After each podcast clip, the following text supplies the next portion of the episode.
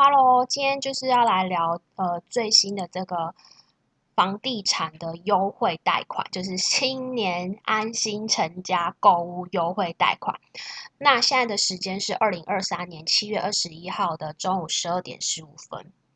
那我们等下再来详聊这个财政部以迅雷不及耳速度突然推出这个优惠方案。那我们等下再详聊它一些规定的内容。那我们先来说一下，说哎，从打房以来，央行升息，可能也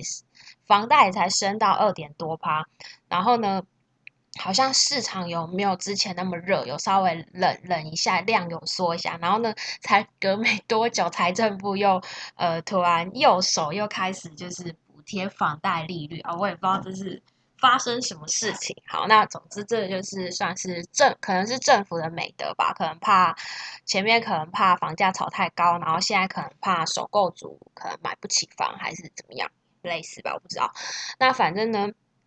因为现在这么快的速度，在今年二零二三年八月一号就可以就开始实施了，然后最高补贴额是一千万的那个补贴的那个贷款，那变成说市场上我们就看到自住客他的锚定预算就变成说他可以有一千万的贷款，因为换算下来每个月如果只付利息是一万四千多，那我们就算一万五，那有一些嗯家庭就是可能。租家庭的，就是可能可能两个大人有小孩子，他们会觉得说，哦，一个月贷款不到一万五，就是就是付的那个贷款利息不到一万五，比外面租房子还便宜，他们就觉得，哦，不如这样，如果我有投期款或跟家人借，那我不如可以自己买一间房子，就看市场上会有一些人是这样的想法。那我们像我们会配合一些中介市场上中介，他们会比较多第一场市场的讯息嘛。像以前那种大家比较偏的大牌区，不是那种台北市中心，然后大牌区这边的就是说，哎，房价只要是新房子，只要有电梯那种，都是还在飙涨。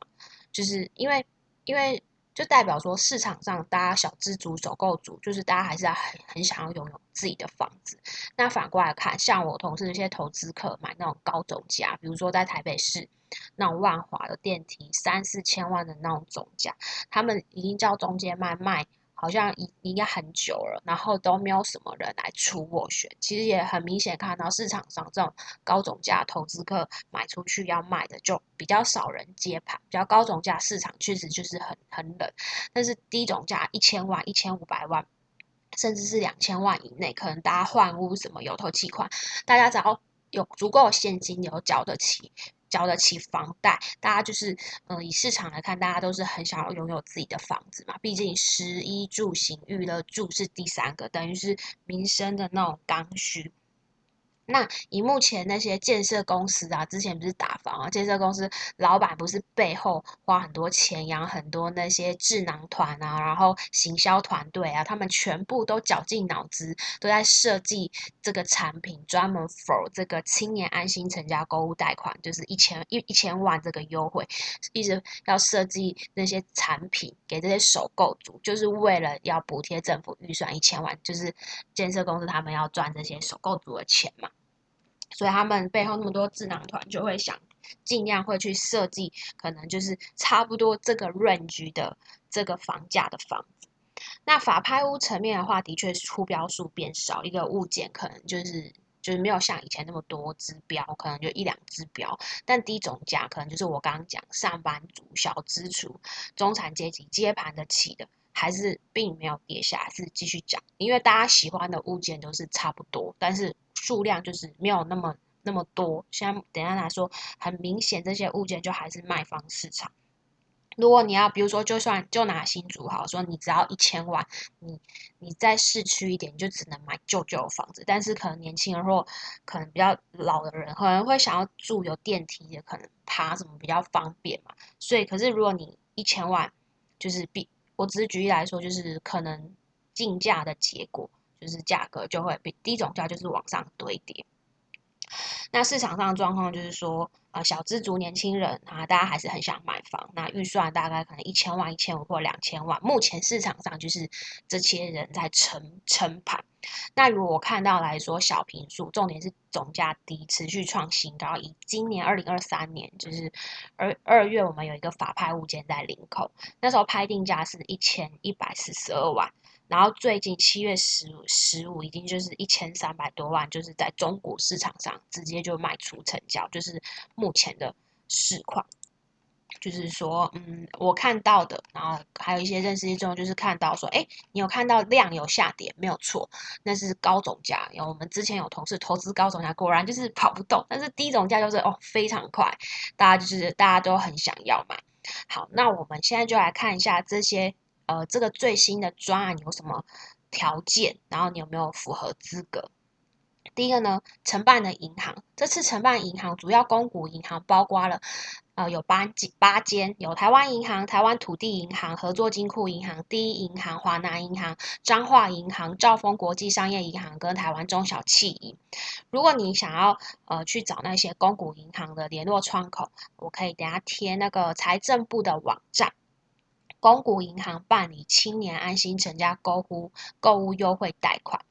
然后其实你们也可以，呃，不一定要找这个，可能其他银行多多比较，比较适合你自己。因为虽然说这个好像一千万有补贴，但是它有它很多的限制，不一定适合每一个人。那我们来比较一下之前的旧制跟新制到底差别在哪？旧制就是说，哎，之前的额度是八百万，现在新制拉到说有一千万。